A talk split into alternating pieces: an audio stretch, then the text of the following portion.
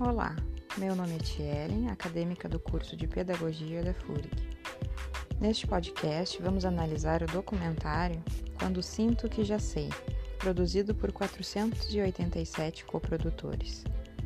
Este documentário nos convida a observar os modelos tradicionais de ensino e reavaliar metodologias a fim de encontrar os pontos que precisam melhorar cita fatos como o grande número de crianças que acessam o sistema básico de ensino, porém não avançam para as seguintes etapas, nos levando a questionar os motivos que levam às altas taxas de evasão escolar.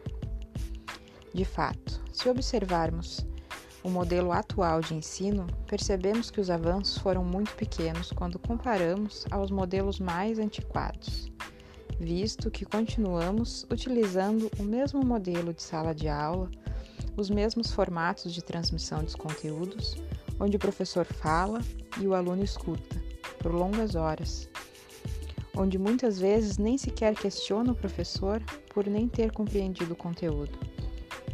É preciso os profissionais da educação compreendam que as crianças de hoje em dia têm maior capacidade de acesso à informação, graças aos grandes avanços da tecnologia.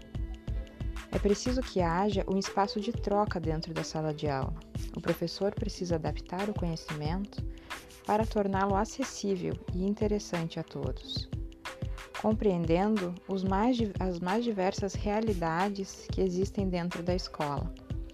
Precisamos compreender que o processo de ensino e aprendizagem pode e deve se dar além das quatro paredes da sala de aula. Todo conhecimento é aprendizagem e todos os lugares fazem parte da formação do ser humano.